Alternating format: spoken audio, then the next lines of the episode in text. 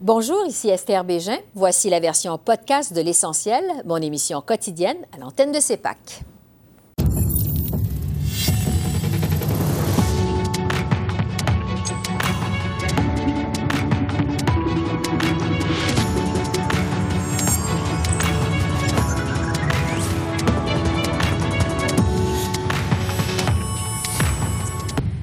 Bienvenue à cette édition d'Essentiel qui vous présente les faits saillants de la semaine politique à Ottawa, semaine au cours de laquelle le gouvernement Trudeau a finalement déposé son projet de loi très attendu pour moderniser les langues officielles au pays. Voici d'abord la ministre responsable du dossier, Mélanie Joly. Il y a plus de 50 ans, on a adopté la loi sur les langues officielles pour bâtir un État où le français et l'anglais occuperaient une place centrale dans les affaires du pays et dans nos vies. Mais beaucoup de choses ont changé en 50 ans. La mondialisation et le développement fulgurant du commerce international ont eu pour effet d'imposer certaines langues pour faciliter les échanges au-delà de nos frontières. Au même moment, les technologies numériques, les médias sociaux, les plateformes de, de diffusion de contenu favorisent trop souvent l'utilisation de l'anglais au détriment du français. Et on le sait, il y a environ qu'environ 8 millions de francophones au Canada dans un océan de 360 millions de Nord-Américains qui parlent principalement l'anglais. Le constat est donc clair pour notre gouvernement. Nos deux langues officielles ne sont pas à armes égales. Et on doit en faire plus et on doit moderniser notre politique linguistique. Nos actions doivent dorénavant viser l'égalité réelle entre le français et l'anglais. La nouvelle loi reconnaît que la langue officielle du Québec, c'est le français. Elle reconnaît aussi que le Nouveau-Brunswick est constitutionnellement bilingue. La nouvelle loi sur les langues officielles modernisées reconnaît également que les gens ont le droit d'être servis et de travailler en français dans les entreprises de compétences fédérales au Québec et dans des régions à forte présence francophone. Cela s'inscrit directement dans l'effort concerté de notre gouvernement de protéger davantage le français et dans notre ferme intention d'occuper pleinement nos champs de compétences. Un autre aspect important du projet de loi déposé plus tôt, qui contribuera grandement à la vitalité du français au pays, c'est l'immigration. On reconnaît que le Canada se doit d'attirer et de faciliter l'immigration francophone à l'extérieur du Québec au sein des communautés francophones minoritaires. C'est donc pourquoi le ministre de l'Immigration devra, en vertu de la nouvelle loi, développer une politique d'appui à l'immigration francophone à l'extérieur du Québec. En ce qui a trait à nos, institutions gouvernementales, on propose des mesures fortes pour faire en sorte que l'État fédéral donne l'exemple en matière de bilinguisme. La Cour suprême doit être bilingue. La fonction publique, point de contact privilégié entre les Canadiens et le gouvernement fédéral, doit respecter ses obligations en matière linguistique. Et pour qu'une langue soit forte, sa culture doit l'être tout autant. On va consolider le rôle de Radio-Canada en tant qu'institution culturelle phare pour nos deux langues officielles. De plus, la loi va renforcer les pouvoirs du commissaire aux langues officielles pour lui donner plus de mordant, ce qui va assurer la réalisation de nos objectifs en matière linguistique. Depuis 2015, euh, comme gouvernement, on ne nomme que des juges à la Cour suprême qui sont bilingues. On le fait pour, euh, dans le fond, euh, le, juge Rowe qui vient de Terre-Neuve et Labrador. On le fait pour la juge Martin de la part qui provient de, l'Alberta. Puis on le fait aussi pour, on le fait aussi pour le juge Cassiraire qui provient du Québec. Donc, ce qu'on fait maintenant, c'est qu'on a décidé d'amender la loi sur les langues officielles pour que ça soit clair dans la législation que le gouvernement a une obligation de nommer des juges bilingues. Euh, donc, on enlève à l'article 16 de la loi sur les langues officielles l'exception qui prévalait. Et puis, bon, ben, ça va être en vigueur à partir du moment où on va adopter le projet de loi. Pour l'instant, presque tous les juges de la Cour suprême sont bilingues. Et puis, donc, on, sait qu'on est presque dans un contexte où la Cour est, elle est presque bilingue. Alors, notre objectif, ça va être de pouvoir faire en sorte qu'elle le soit totalement. Je voulais absolument déposer un projet de loi parce qu'on s'était engagé à le faire. On avait dit dans le discours du trône qu'on allait le faire, qu'il fallait faire plus aussi pour euh, vraiment freiner le déclin euh, du français au Québec et, euh, ailleurs au pays.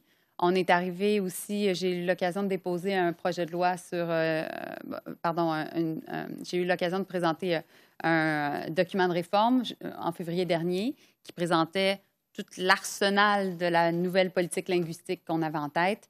Et là, ben, la prochaine étape, nécessairement, c'était le projet de loi.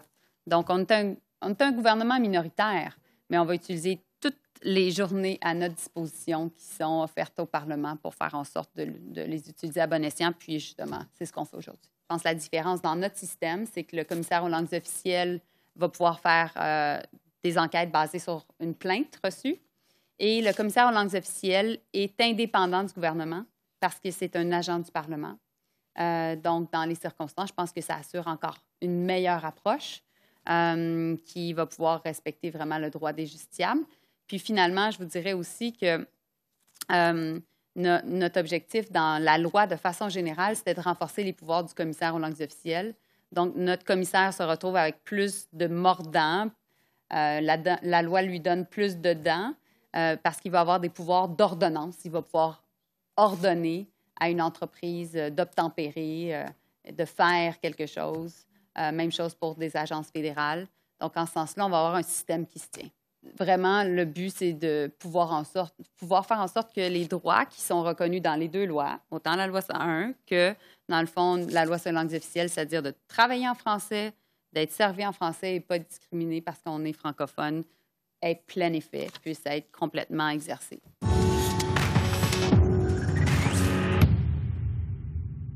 Et je poursuis la discussion sur euh, C32 avec nos deux politologues qui s'intéressent plus particulièrement euh, aux langues officielles au Canada, Stéphanie Chouinard du côté de Toronto et Frédéric Boilly du côté de Edmonton. Alors, bonsoir à vous deux.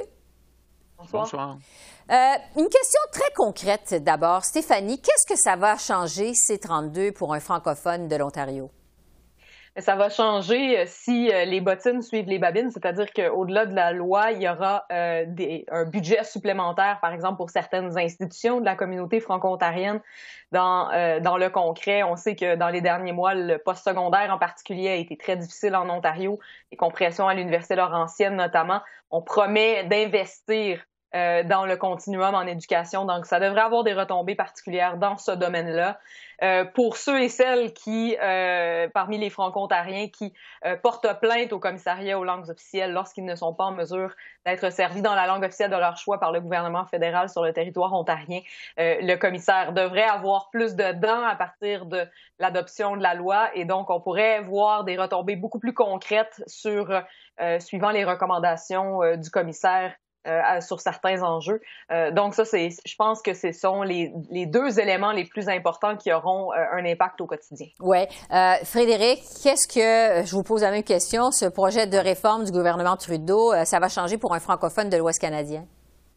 Moi, j'ai l'impression que de manière très concrète, il y a deux endroits où ça va probablement changer les choses, c'est-à-dire les relations et ceux qui travaillent euh, avec l'administration publique fédérale. Là, j'ai l'impression qu'on va voir euh, des améliorations de ce côté-là.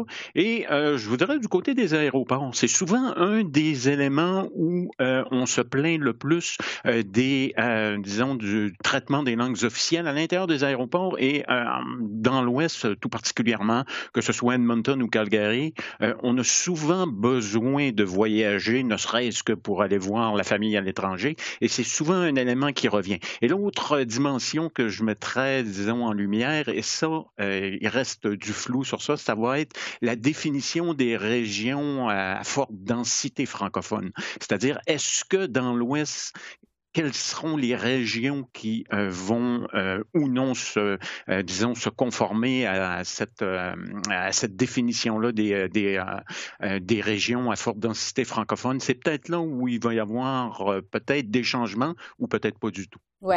Sur euh, l'esprit général maintenant de C32, on a parlé euh, carrément d'un changement de philosophie politique au Canada en matière de langues officielles parce qu'on reconnaît que le français finalement n'est pas sur le même pied d'égalité que l'anglais au Canada. Jusqu'à quel point, euh, Stéphanie, c'est un changement majeur? C'est un changement majeur dans le discours, mais je n'ai pas l'impression que ce sera un changement majeur dans euh, les, la mise en œuvre de la loi parce que déjà, de facto, dans la mise en œuvre de la loi sur les langues officielles, depuis plusieurs années, on reconnaît que sur le terrain, l'anglais et le français ne sont pas à armes égales, que le français a besoin euh, d'être soutenu de façon différente que l'anglais au Québec, évidemment. Et donc, euh, c'est la première fois, par contre, qu'on le dit explicitement, qu'on le reconnaît ouvertement, alors qu'autrefois, euh, on s'en tenait à euh, un discours d'égalité plus formel. Euh, par contre, il va falloir faire attention hein, avec l'égalité réelle parce que oui, effectivement, ça permet d'instaurer un traitement différent entre les deux langues officielles, mais on ne peut pas faire dire n'importe quoi à l'égalité réelle. Il ne faut pas oublier que la loi sur les langues officielles, elle est assujettie, comme toutes les lois canadiennes, à la Charte canadienne des droits et libertés qui, elle, reconnaît encore l'égalité euh, des deux langues officielles et non pas l'égalité formelle, euh, l'égalité réelle.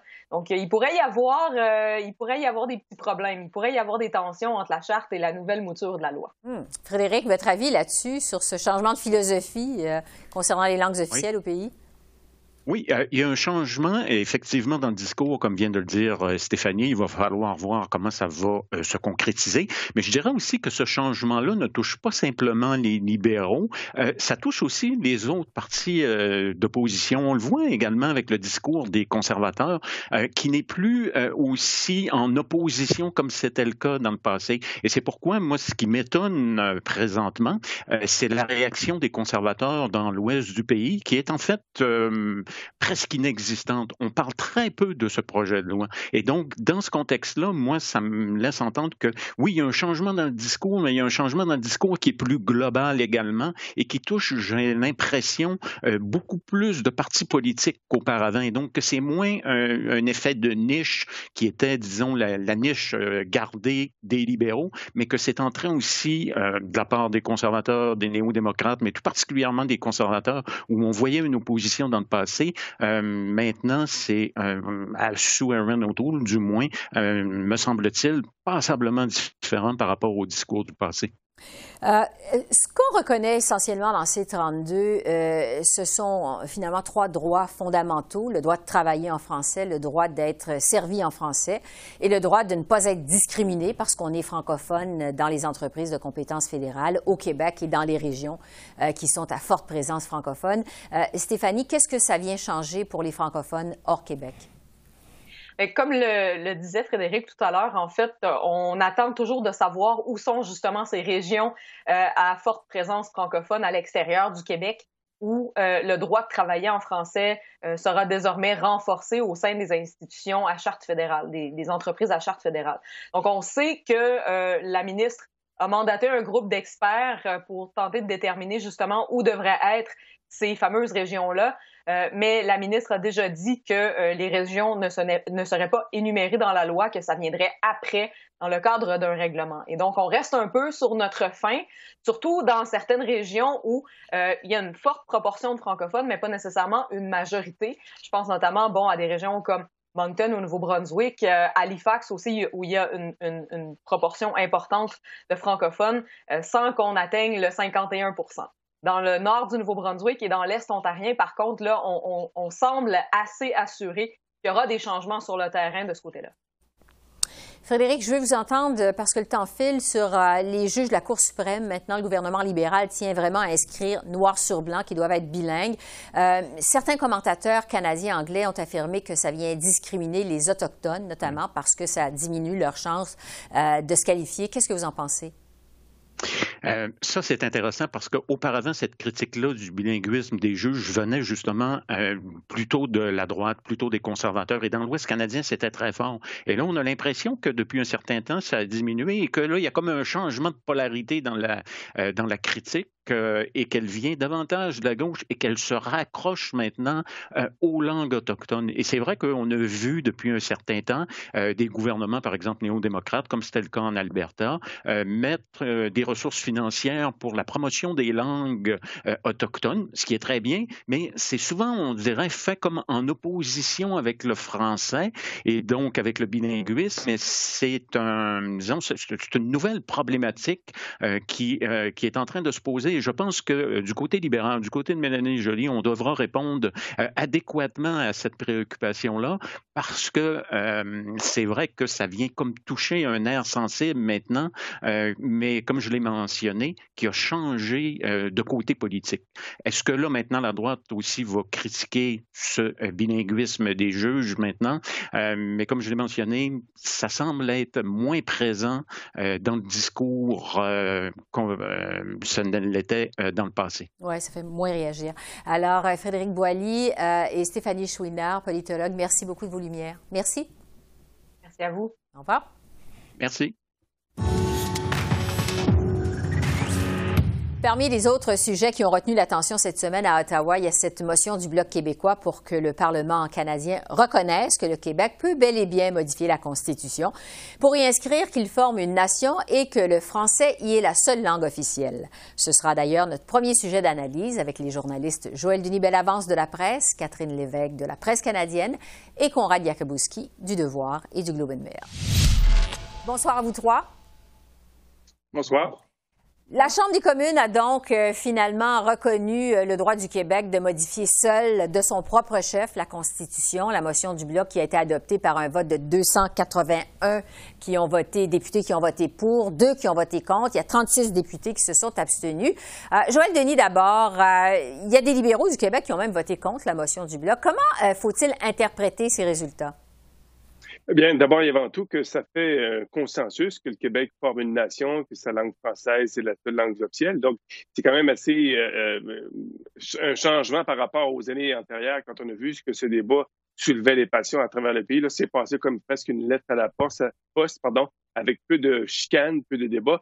Et ça, ça démontre aussi une autre chose, Esther, c'est que le Québec va être un terrain fertile pour les prochaines élections et tous les partis politiques veulent faire très attention pour ne pas offusquer à la fois le gouvernement de François Legault, mais aussi les électeurs du Québec. Oui, parce que le Québec va être un champ de bataille lors de la prochaine élection. Euh, je vais passer tout de suite à un autre sujet parce que je vais avoir le temps avec vous de faire le bilan de la session parlementaire. Catherine, un mot sur la nouvelle controverse qui frappe les forces armées canadiennes. On apprenait cette semaine que le numéro 2 de la Défense avait joué au golf avec l'ancien numéro 1, Jonathan Vance, qui fait présentement l'objet d'une enquête de la police militaire, on le sait, alors que le numéro 2 en question, Mike Rouleau, un pouvoir de sur la police militaire. Euh, le ministre de la Défense, Arjit euh, Sajan, est toujours en poste malgré toutes les controverses qui ont touché l'armée canadienne dans les derniers mois. Est-ce que ça commence à mettre de la pression sur euh, pas mal sur Justin Trudeau pour qu'il agisse? Écoutez, je pense que la pression était déjà là depuis bien longtemps. On le sait, le ministre Sajan, il est le un des maillons faibles, certainement, du cabinet libéral en ce moment. Et puis, justement, c'est assez intéressant parce que le chef conservateur, Erin O'Toole, a décidé de passer finalement la dernière journée d'opposition euh, aux communes pour ne parler que de l'incompétence du ministre Sajan. Donc, vraiment, son but, c'était littéralement d'étaler l'incompétence, selon lui, de ce ministre. Mais je vous dirais en même temps, Esther, c'est le, gouvernement, bon, si on n'allait pas en élection, possiblement, peut-être dans, quelques semaines, quelques mois, je pense que Justin Trudeau aurait tout avantage à procéder à un remaniement ministériel. Euh, certainement, M. Sajan devrait partir, euh, peut-être aussi la ministre de la Santé, Patty Raidou, mais évidemment, euh, je, crois que juste avant les élections, on ne voulait pas justement miner sa réputation. Mais encore une fois, vous l'avez dit, les scandales s'accumulent au sein des forces armées canadiennes et vraiment avec ce qu'on a vu cette semaine avec cette partie de golf, ça fait pas sérieux du tout. Ouais, et M. Trudeau voudrait peut-être mettre ça derrière lui pour euh, aller en élection. Euh, Conrad, euh, j'aimerais vous amener sur le sujet de la chef du Parti vert, Anami Paul, parce que vous avez écrit là-dessus dans Le Devoir récemment. ça a été une dure semaine encore pour Anami Paul.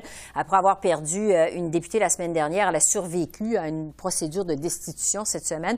Est-ce que les jours de Anami Paul sont comptés chez les Verts? Euh, probablement. On ne sait pas si elle va partir avant les prochaines élections parce que la procédure est quand même assez élaborée pour, euh, euh, pour, se pour destituer une chef du Parti vert, du Canada. Mais c'est clair que la partie le parti est extrêmement divisé sur les questions fondamentales. Euh, la, direction dans laquelle euh, Madame euh, Paul mène le parti et aussi sa façon de gérer le parti. Ses relations avec les militants sont très, très, très tendues, on l'a vu euh, cette semaine, et elle s'accroche à, son poste. Euh, euh, donc, euh, c'est étonnant, on voit, c'est étonnant de voir un conflit interne, un parti au, grand jour comme ça, mais ça indique que la victoire de Mme Paul en octobre dernier n'a pas été très solide parce qu'à ce moment-là, le parti était déjà très divisé sur l'aile plus radicale qui est représenté par les éco-socialistes et euh, leur candidat, c'était Dimitri Lascaris, qui va amener le parti dans une, direction beaucoup plus à gauche et beaucoup plus contestataire, tandis que Madame Paul est dans la même veine qu'Elizabeth May, dans le sens qu'elle veut que le parti soit reconnu comme alternative euh, au, au, parti d'establishment, les néo-démocrates, les libéraux. Euh, et un parti qui a un programme, euh, oui, ambitieux, mais aussi réaliste. Malheureusement, euh, c'est pas ça que les militants semblent vouloir.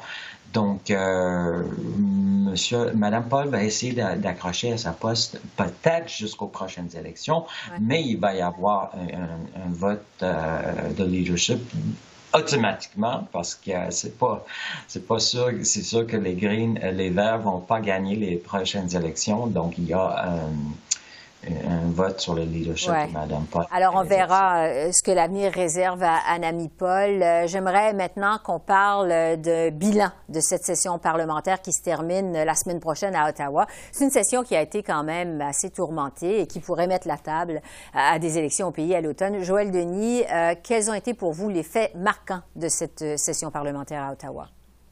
Bien, évidemment, c'est encore été une session qui a été dominée par la COVID-19, la réaction du gouvernement, la campagne de vaccination. Euh, rappelez-vous, au début de l'année, tout le monde critiquait la campagne de vaccination que menait le gouvernement Trudeau. Aujourd'hui, on parle de son succès à la place. Donc, c'est un changement de cap important pour les libéraux.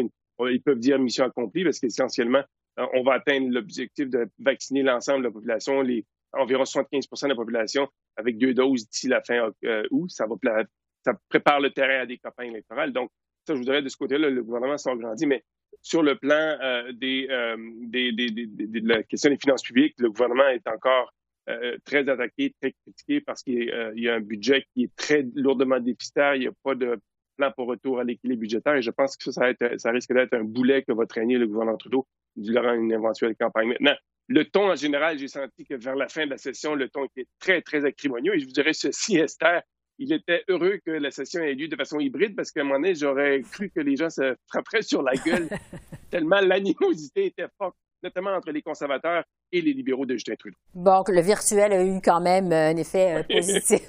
Euh, quelque part. Catherine, euh, on dit souvent qu'un gouvernement en élection fait campagne non pas sur son bilan, mais plutôt sur ses promesses. Mais quand même, est-ce qu'il y a des enjeux qui ont dominé cette session parlementaire qui pourraient se retrouver dans la peut-être prochaine campagne électorale? Oui, tout à fait. Je pense en fait, euh, bon, le, mot qui me vient à l'esprit quand je pense à la session qui vient de, qui va se terminer bientôt, c'est obstruction, parce que définitivement le, euh, le gouvernement libéral avait beaucoup de promesses, beaucoup de projets de loi à l'étude, des promesses quand même assez importantes et malheureusement on se retrouve là à la fin de la session dans un goulot d'étranglement et on se rend compte là, que bon nombre de ces projets de loi ne vont tout simplement pas être adoptés. Je pense entre autres au projet de loi sur les armes à feu, c'est certainement quelque chose qui va revenir en campagne électorale, mais aussi au projet de loi C10, hein, cette, cette, réforme pardon, sur la radiodiffusion, euh, débat excessivement acrimonieux justement entre les libéraux et les conservateurs. Euh, on a vu là, euh, je vous dirais, j'étais assez impressionnée par toutes les tactiques d'obstruction que, que, les conservateurs ont utilisées, si bien qu'on se rend compte qu'à la fin de la session, ce projet de loi risque tout simplement de ne pas passer. Et savez-vous, ça, ça, va peut-être le bénéficier tant aux libéraux qu'aux conservateurs parce que les deux pourront se pointer du doigt lors des élections. Les libéraux dire que les conservateurs sont contre la culture et euh, les conservateurs vont dire que les libéraux sont contre la liberté d'expression et pour le contrôle de l'Internet. Donc finalement, je pense qu'effectivement, bon nombre d'enjeux qu'on va voir finalement qui n'ont pas abouti et mm-hmm. qu'on va voir lors de la prochaine campagne électorale. Conrad, ça a été quoi pour vous les faits marquants de cette session parlementaire? Ben, je pense pour le grand public, on retient pas grand-chose. Moi, moi, ce qui m'a étonné, et peut-être euh, parce qu'il n'y avait pas de, de, de, de, jeu politique dans, le sujet, mais on a quand même eu le budget le plus important depuis peut-être une génération à Ottawa et il n'y a même pas eu de débat là-dessus. Et euh, au lieu de cela, on a passé énormément, de temps à, se battre sur le projet de loi C10, euh, qui pour le grand public euh, veut probablement rien dire parce que c'est un projet de loi qui est euh, conçu pour plaire au milieu culturel, au Québec, mais aussi au Canada anglais, en forçant les géants de, l'Internet de contribuer à la production du contenu canadien. Euh, les conservateurs en voulant en faire un cas en disant que ça allait euh, menacer la, la, liberté d'expression des Canadiens, euh, ça reste à voir. Mais de toute façon, l'insistance avec laquelle euh, les libéraux ont voulu euh, faire adopter ce projet de loi, malgré toutes les critiques, euh, c'était l'indice le plus clair qu'on a s'en aller en élection tout de suite après la session parlementaire. Et donc, pour ça, je trouve que M. Trudeau a dit la, la semaine dernière, après les euh, les autres tentatives des conservateurs pour retarder les procédures euh, sur ces disques, la Chambre peut plus euh, continuer à fonctionner comme ça parce que ça fonctionne pas. Donc, c'était l'indice très clair qu'on s'en allait en élection, mais en même temps, c'est pas un gouvernement majoritaire qui peut empêcher un parti d'opposition de retarder les travaux. Donc, on verra, mais je pense que pour le grand public, c'est pas inclus mémorable. Ouais. Ah, il me reste quasiment plus de temps, mais je vais vous demander, euh, j'espère de pouvoir me rendre jusqu'à à, la fin, jusqu'à à vous trois. Euh, quel, est, quel a été le, meilleur coup et le pire coup cette session-ci aux communes en quelques secondes, Joël Denis? Moi, je vous dirais, ça a été euh, la motion du NPD qui mettait en contradiction les valeurs du gouvernement libéral Justin Trudeau par rapport aux Autochtones. Quand on a fait adopter une motion qui disait oui, le gouvernement devait cesser les batailles juridiques devant les tribunaux, euh, pour ce qui est des compensations aux peuples autochtones, ça, ça a été un très bon coup, je vous dirais. Et un des meilleurs coups, je vous dirais, ben en fait, le ton euh, général qu'on a vu qui s'est dégradé à la Chambre des communes, euh, je pense que tout le monde est dû pour une pause. Et donc, la pause estivale, qui va peut-être précéder une campagne électorale, est vraiment arrive à point nommé. Catherine? Euh, en termes de bons coups, bon, je pense qu'on peut souligner quand même là, cette, euh, euh, que, que Yves-François Blanchet et Jack Meeting ont su tirer leur épingle du jeu justement en s'affichant l'un comme le défenseur des intérêts du Québec et l'autre comme justement le, défenseur de la veuve et de l'orphelin justement. Jack Meeting qui est très, qui a beaucoup d'empathie, qui a su user de, de, ça. Donc je pense que justement ça les positionne dans une bonne position pour la campagne électorale. En termes de mauvais coups, écoutez, on a parlé des forces armées, mais je, je reviendrai quand même sur, euh, disons, tous ces messages mixtes en termes de vaccination. Euh, vraiment beaucoup de confusion, notamment de la part du comité euh, sur l'immunisation. Je comprends que c'est pas tout à fait du gouvernement en tant que tel, mais vraiment, ça venait contredire Santé Canada. bref, pour le public en général, ça a été vraiment, on a eu beaucoup de confusion en termes de recommandations pour les vaccins. Et malheureusement, sur le plan de la communication, ça a été un désastre total dans les dernières semaines, les derniers mois. Conrad, je sais que je vous demande l'impossible, mais en quelques secondes, le meilleur coup et le pire coup euh, de cette session parlementaire, selon vous? Bien, pour moi, le meilleur coup, meilleur c'est celui de euh, Christian encore une fois, qui a déposé le budget le plus controversé, qui devait être le plus controversé euh, depuis une génération à la Chambre des communes, et ça a passé comme une lettre à la poste. Donc, elle a réussi son coup. Euh, on verra si ça, ça va continuer après les élections lorsque la facture va, va arriver. Mais euh, le mauvais coup, là, moi, je suis pas à Ottawa, c'est difficile pour moi de critiquer le, travail, les, euh, le travail des parlementaires, mais évidemment, l'affaire Will Amos a pris, a fait des manchettes et je trouve que c'est ce que les gens retiennent. Oui, effectivement. Euh, Conrad Yakabowski, Catherine Lévesque, Joël Denis Bellavance. Merci beaucoup. On se retrouve bientôt. Merci. Merci à vous. Au revoir. Alors voilà, ça complète notre revue de la semaine politique à Ottawa. Esther Bégin qui vous remercie d'être à l'antenne de CEPAC, la chaîne d'affaires publiques par câble. Je vous souhaite un excellent week-end. Prenez bien soin de vous et à bientôt.